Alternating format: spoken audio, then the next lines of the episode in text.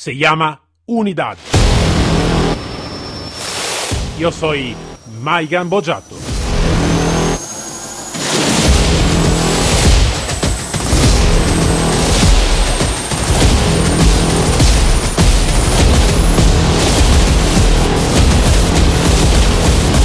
Unidad K9.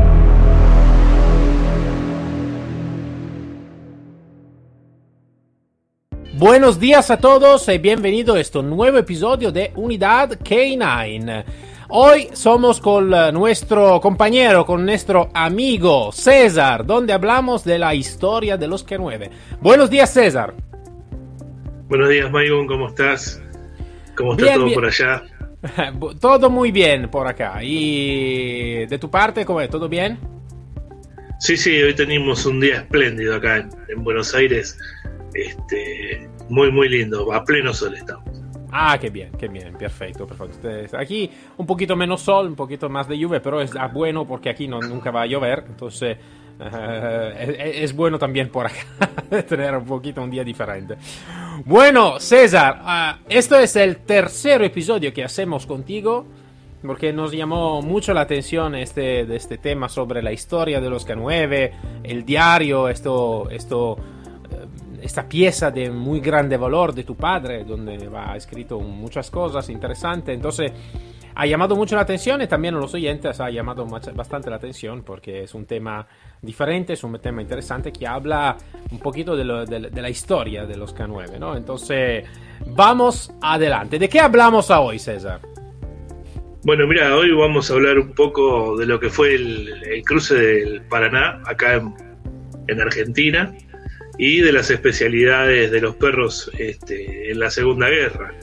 Este, como, como primera medida los, perros mensajeros, los perros de sanidad, los perros de trineo, los centinelas, los perros guardianes, los antitanques y los rastreadores. Esas eran las especialidades fundamentales en, digamos, entre el 1938 y el 1946. Vale. Esta Entonces, ¿cuántas son en total como especialidad? Y son siete especialidades, bueno, donde bueno el, perro mensajero se dividía también ahí en, diferentes. vale, vale. Esto está muy interesante mm, y me gustaría también de desarrollarlo cada especialidad por cada especialidad. Pero antes de todo, este de dónde, desde dónde llega, está algo que, eh, claro, en la Segunda Guerra Mundial también la historia eh, habló también de la relación que, en general Argentina ha tenido con la Alemania del, 1930 y pico. Entonces, ¿llegaron desde, desde la Alemania todo este o, o no? Esto sí, esto llega, todas las especialidades militares llegan desde Alemania, después de la Primera Guerra, con los primeros inmigrantes. Eh, con el Tratado de Versalles, vos sabés que Alemania quedó muy reducida en cantidad de efectivos y en cantidad de despliegue militar y de presupuesto. Entonces, este, Alemania, eh, digamos, queriendo expandir este, todo lo que era armamento y conocimiento, este, volcaba ciertos conocimientos en, ejércitos este, amistosos, amigos de ellos, este, y Argentina fue uno de ellos donde ellos, digamos, volcaron parte de su conocimiento para que evolucionara en ese país y poder tomar y llevar a Alemania lo que resultaba y lo que no, que se pudiese experimentar en realidad. Entonces, eh, como relación, ¿cómo, ¿cómo, estaba la formación? ¿Estaba eh, parte de, de, de, algunos instructores de Alemania que iban por aquí, por, por, por allá, en realidad, formando... Sí, sí, había, había muchísimo, muchísimo intercambio intercambio entre las fuerzas, o sea, este, charlas de camaradería que le llamaban en ese momento. Bueno, te olvides, Maicon, que acá en Argentina, en 1933, se llevó el acto nazi, digamos, se llevó adelante el acto nazi más grande fuera de Alemania, que se hizo en el Luna Park. vale. Este, digamos, fue un festejo por la anexión de Austria a Alemania. Vale. Este, los que quieran lo pueden buscar, está, están las noticias, eh, está en internet, lo buscan como, acto en el Luna, acto nazi en el Luna Park y aparece. Este, así que fue, Argentina era, digamos, un aliado de, en ese momento de, del Tercer Reich, ¿no? Este, bueno, eso generaba el, intercambio. Claro. Que Alemania Trayera, trayera ideas que se desarrollaban acá, si bien ellos también las desarrollaban, pero era, digamos, era un nicho de experimentación para ellos. Este, con eso, los instructores eh, fueron, eh, de, qué, ¿de qué reparto fueron los instructores de los K9? Entonces estaba más de, no sé, del, del, ejército, de la Wehrmacht o algo más. Mira, previo a la eh, guerra, previo a la guerra, este, Alemania no tenía, no tenía autorización y no quería quedar expuesta por el Tratado de Versalles. Entonces todo lo que venía era todo, toda gente de la policía ferroviaria alemana y de la policía alemana. ¿Sí? Cosa que la policía ferroviaria alemana pasó a ser parte de la Wehrmacht apenas estallara la guerra. Ah, vale, entonces es curioso, ¿no? Donde la, la, policía ferroviaria, ¿vale? Que estaba en carga de todo esto, vale, vale, vale, vale. ¿Y uh, cómo empezó la relación? Entonces estaba um, un, viaje donde estos instructores también con perros o um, iban a utilizar perros por, por allá? ¿Cómo, ¿Cómo estaba la relación en este caso? No, la relación se daba en, cenas de camaradería, almuerzos de camaradería y demostraciones. Este, intercambios tácticos también, había, había intercambios, venían instructores de Alemania para acá a volcar y a ver los desarrollos que se habían llevado adelante desde, el último viaje. Este, creo que en total habían sido ocho o nueve intercambios que hubo. Ah, vale, vale, vale, vale, vale. Y, um, y esta formación, esta capacitación uh, por, por, por, la Argentina estaba por el ejército, estaba para la policía. Qué, se, daba, se daba en, en interfuerza, o sea, iba ejército, iba la Fuerza Aérea incipiente acá, este, todo lo que era la, naval, o sea, en un intercambio general de, toda, de todas las fuerzas. Vale, vale, vale, vale, vale. Entonces no estaba específico por un solo cuerpo, vamos a ver, pero... No, no, no, no, Vale, vale, vale, vale, perfecto. Y bueno, cuéntanos un poquito cómo, cómo empezó la cosa, cómo, cómo se desarrolló y, todo, ¿no? ¿no? Un poquito cómo, cómo empezó. Entonces me has dicho, en el, después de la Primera Guerra Mundial, hemos comprendido el contexto histórico, como lo sabemos muy bien también aquí en Europa, esto, los tratados de, de Versailles, donde, claro, la Alemania no podía hacer prácticamente nada y estaba reducida en todo. Y entonces empezaron desde, desde cuando los nazis salieron al poder, en 1933, empezaron a la construcción un poquito escondida ¿no? de la fuerza armada, más que sobre todo también naval y, eh, y por la Luftwaffe también. Entonces pero es interesante de saber también este intercambio donde se iba a dar capacitación en otro país como la Argentina y experimentar también cosa nueva si eh, podía ser exitosa o que no. Entonces, cuéntanos un poquito más de, este, ¿no? Bueno, este, ellos tenían que mantener el secreto para que este, el tratado no, se viera este, eh, comprometido. Entonces ellos buscaban hacer todos sus desarrollos en secreto o que, digamos, quedaran solapados sobre otra cosa, como el desarrollo de, de los K9. Los K9 se desarrollan en la policía ferroviaria alemana y en la policía alemana, en realidad. Este, ellos llegan a tener casi 150.000 perros entrenados entre las dos fuerzas. ¿Sí? Este, bueno, de este desarrollo que ellos llevan adelante, este, parte de ese desarrollo lo vuelcan a sus ejércitos aliados, amigos, este, y lo van llevando a donde se pueden experimentar cosas que por ahí para ellos es muy comprometido hacerla en tierra alemana. Entonces, bueno, en, Argentina desarrollan todo lo que es la, táctica de mensajes, eh, perros mensajeros, desarrollan el tema de el tendido de líneas telegráficas este, y el perro de abastecimiento de municiones. Este, todo eso dentro de la especialidad del perro mensajero, ¿sí? También el, bueno, el cruce de palomas mensajeras, que era todo parte de, lo mismo con diferentes variantes.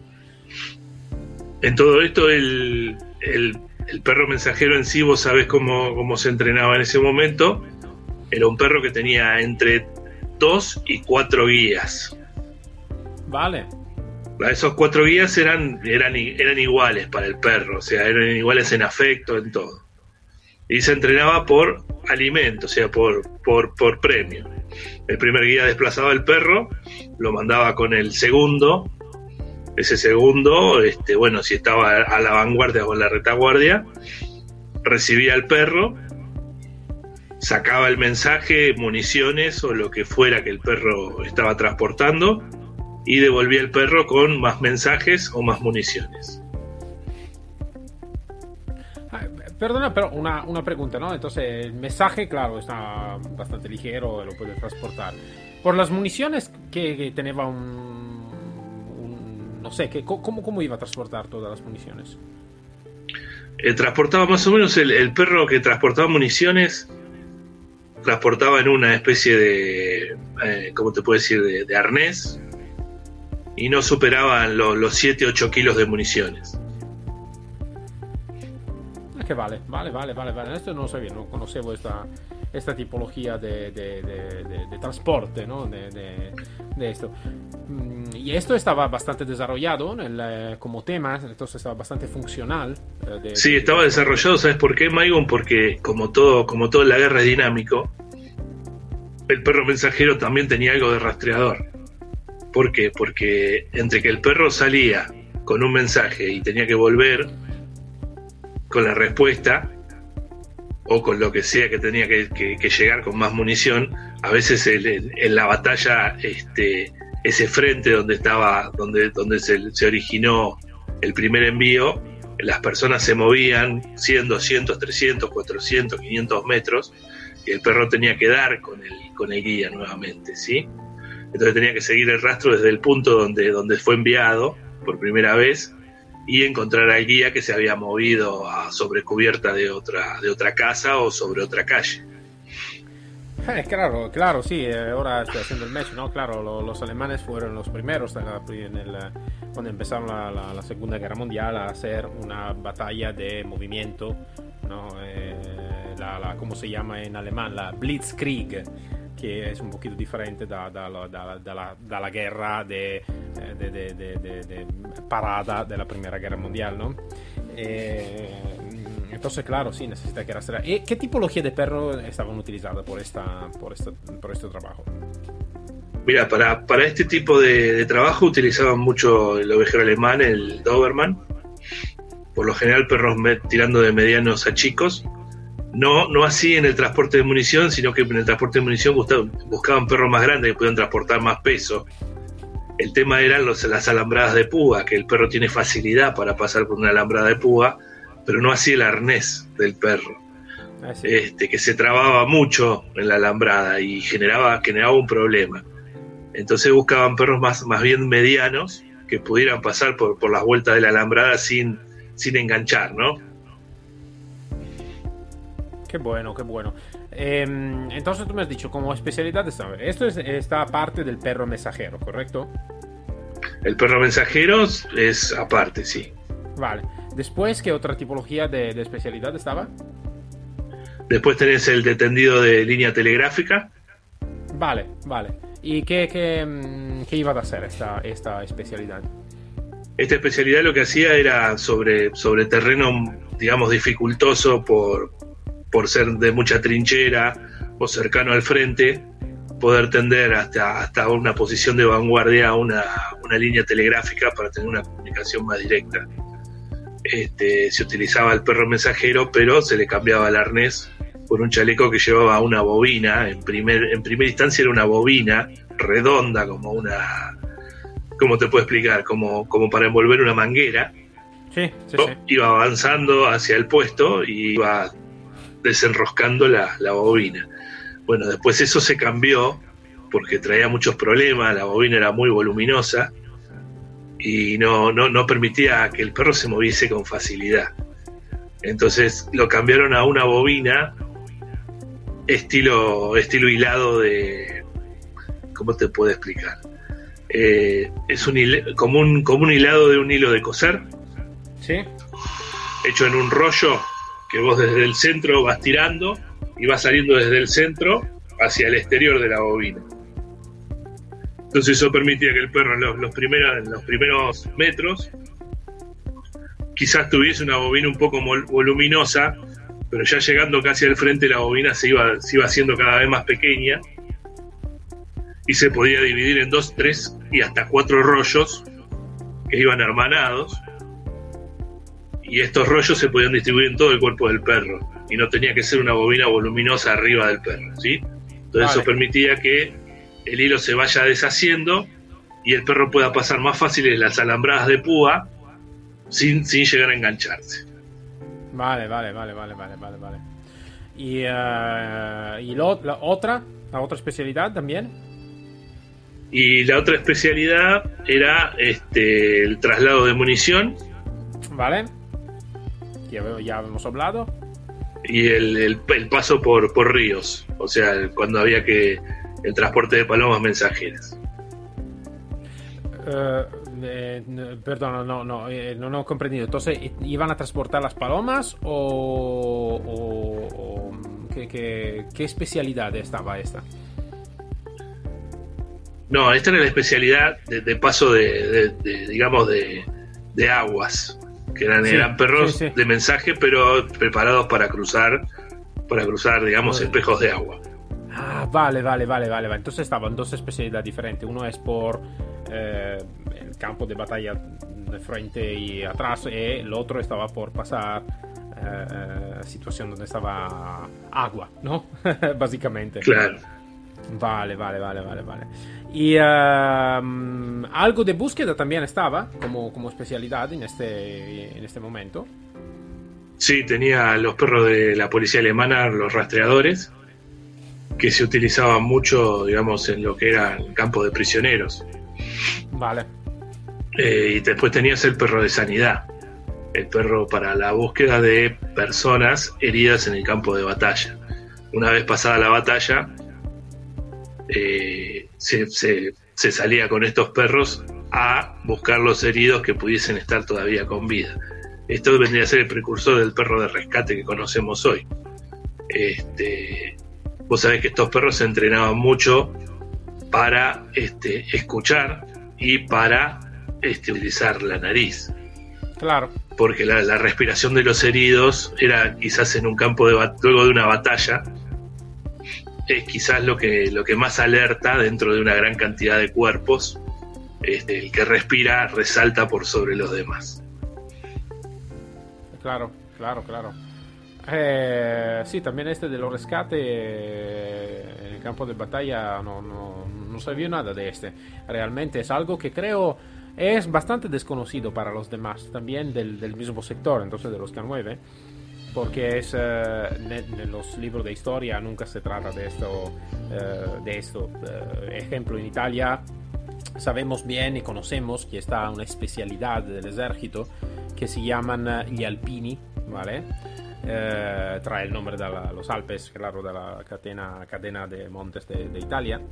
Y eh, es una especialidad bastante importante, que es una especialidad del ejército, del ejército que trabaja en los montes. Y eso son siempre acompañado, es una, ah, es una icona, ¿vale? Da los burros, ¿vale?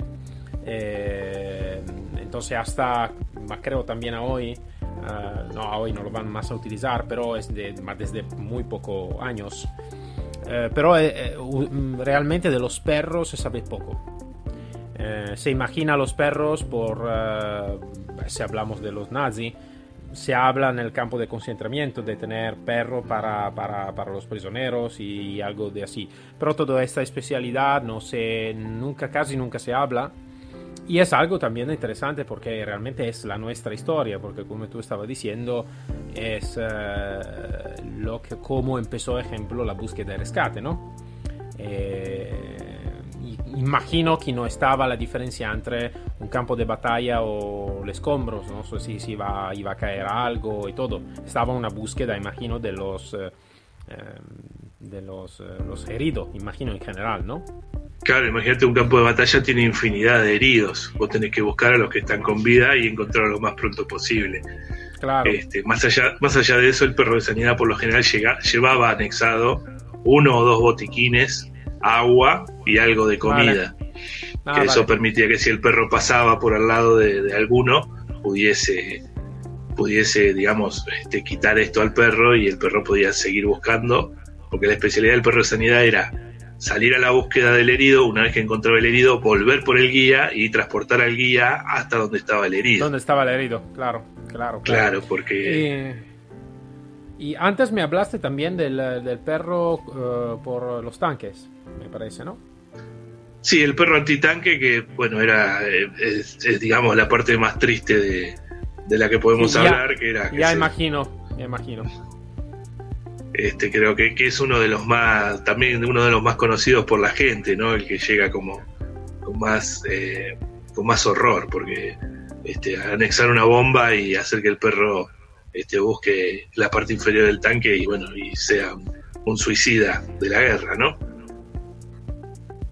Eh, sí, sí, seguro que la parte más triste, pero también es correcto de, de, de, esto, porque claro, es... Eh, creo que muchos perros han perdido la vida en esta, en esta modalidad. Y esto me, me acuerda un poquito de algo de histórico que iba a leer donde, ejemplo, en, la antica, en la antigua Roma, en el Imperio Romano, estaba algún perro que iban contra las, líneas de los enemigos con material por, por enchufar mm, fuego o algo de así, ¿no? No estaba de explosivo porque el explosivo no se iba a conocer, pero estaba material de, de, fuego, ¿no?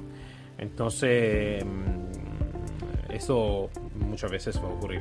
Ma, como me contaron, también va a ocurrir hoy en día, eh, también por eh, la situación un poquito de los narcos que van a tener con los burros y todo que están cargados de explosivo, ¿no? Entonces cuando se acerca un perro de policía eh, puede ser que va a explotar un poquito todo, ¿no? Perro de policía, guía, eh, el equipo que está trabajando y los burros directamente que están como el suicida, ¿no? Mm. Claro. Entonces, eh, a veces tenemos ¿no?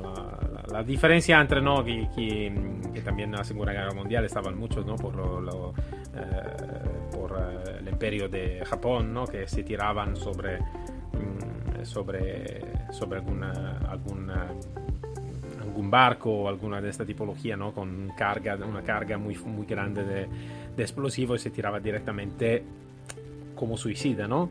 Y, pero claro, eso no puede hacer con un poquito más de conciencia. Los animales no creo que van el, el, animal no, no, no, conocía lo que, lo que iba lo que iba a producirse. Eh, eh, este, esa, esa, es la parte, digamos, más triste, porque uno cuando, cuando entrena un perro, así sea para este, defensa, protección o lo que sea, uno nunca quiere que salga lastimado. Este, uno, uno, busca preservarlo lo más que se puede, pero en realidad, este, si, si vamos al, rigor de la situación, eh, el perro está para interponerse entre el guía y el agresor este, y darle al, darle al guía esos minutos, esos segundos que le permiten detener al agresor sin que éste cause más daño, ¿no? Y a veces el perro, si bien nosotros no queremos que el perro salga lastimado, este, él está ahí para, para frenar eso, ¿no? Para frenar la primera agresión. Te hago una pregunta, César. No sé si tú tienes estos datos, pero sí que me gustaría, si no lo tienes, de buscarlo, ¿no? Eh, ¿Cuánto eh, realmente como a nivel de datos, a nivel creo si está alguna relación sobre este, cuánto ha sido efectivo este, este aporte de los perros en esta especialidad? Eh, porque como te digo, es algo que casi nunca se habla de todo este. Y, no hablando, claro, no, no sabemos cuánto realmente fue exitoso, aparte de los tanques, pero por el resto cuánto fue realmente exitoso en, alguna batalla.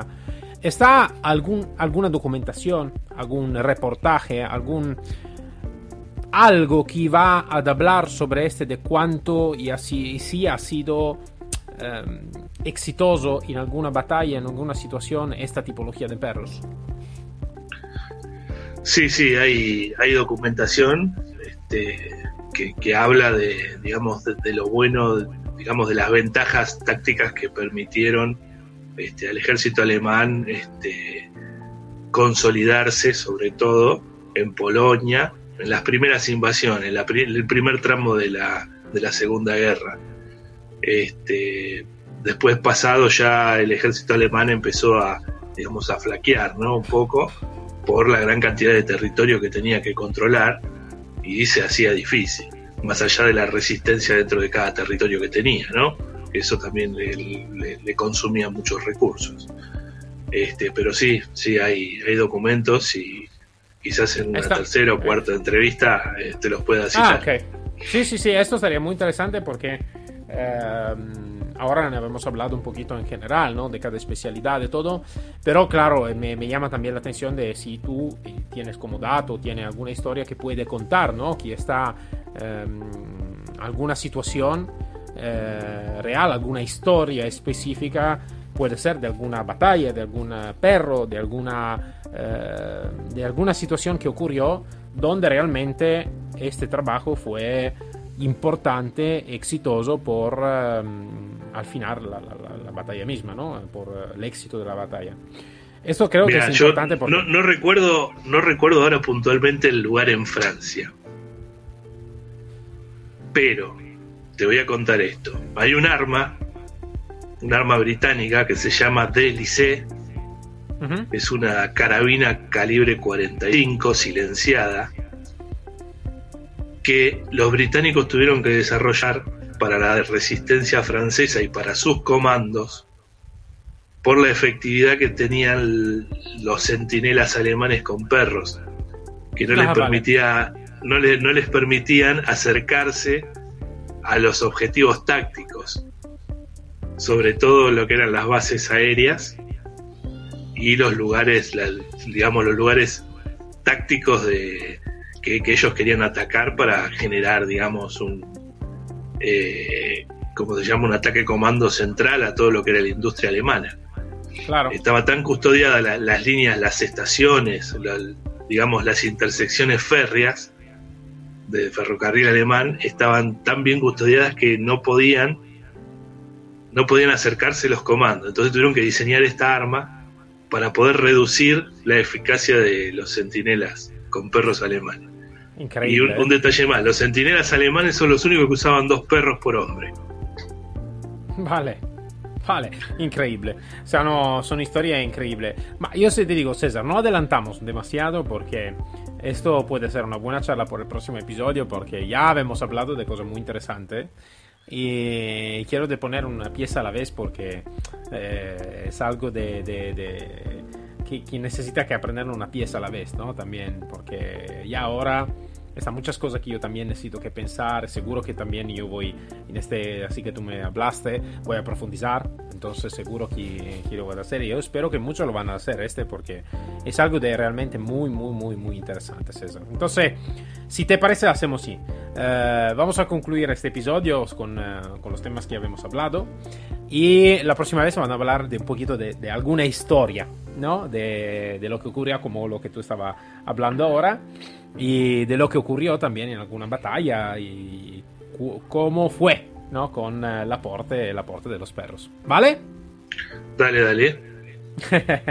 qué bien, qué bien. Sí, sí, me, me gusta. Yo después soy un apasionado muy fuerte de la, de la historia, bueno, que todo de esta historia, entonces me, me, llama, está llamando mucho. ¿No te llama la atención por qué los centinelas alemanes usaban cada uno dos perros? Eh, sí, que claro que me llama la atención. Por este te estoy diciendo, lo vamos a decir la próxima vez, porque eh, seguro que como llama a mí, espero que llama mucho la atención. ¿no? Es como, ¿sabes? Es como, como cuando va a, usar una, va a salir una película al cine, ¿no? Que se va a crear un trailer con eh, que te pone el gusto, ¿no? Que dice, hostia, ahora necesito que verlo este, porque aquí hacemos la misma cosa. También yo te digo, también, yo, yo te explico, como persona soy un poquito molesto, ¿no? Entonces sí que me gusta de... No, no te lo digo, te lo digo la próxima vez. lo sé, tú tienes también la cara un poquito más buena de lo que la tengo yo, entonces, bueno, lo sé que te, te gustaría de decirlo por no, no, dejarlo, ¿no? Un poquito, un poquito sonar. Eh, no, no, no, no, está bien, está bien generar, ¿Eh? generar un poco de, de, generar un poco de intriga, así también el, el, interlocutor Esto. tiene tiempo de, de, buscar y también informarse este, él, ¿no? Porque este, a, a, yo cuando me enteré empecé a buscar, empecé a buscar bastante es más, miré, miré documentales de la Segunda Guerra y, y veía que los centinelas alemanes en, los cambios de guardia iban con dos perros. Y yo, pero ¿por qué dos perros cada hombre? Eh, sí, este, eh, y, digo, bueno, y empecé, empecé a, buscar todo lo que eran las tácticas y, me di cuenta del por qué y, y por qué era tan difícil acercarse a un perímetro alemán. Interesante, interesante. Vale, César. Perfecto, entonces a las, dejamos a la espera a todos los oyentes y con este, entonces sí, como siempre, muchas gracias, es, una, es un tema súper, súper, súper interesante. Muchas gracias César, a la próxima vez. Y uh, seguro que nos encontramos el próximo episodio de Unidad K9, siempre con esta historia súper, súper, súper interesante. Hasta luego a todo y a la próxima vez.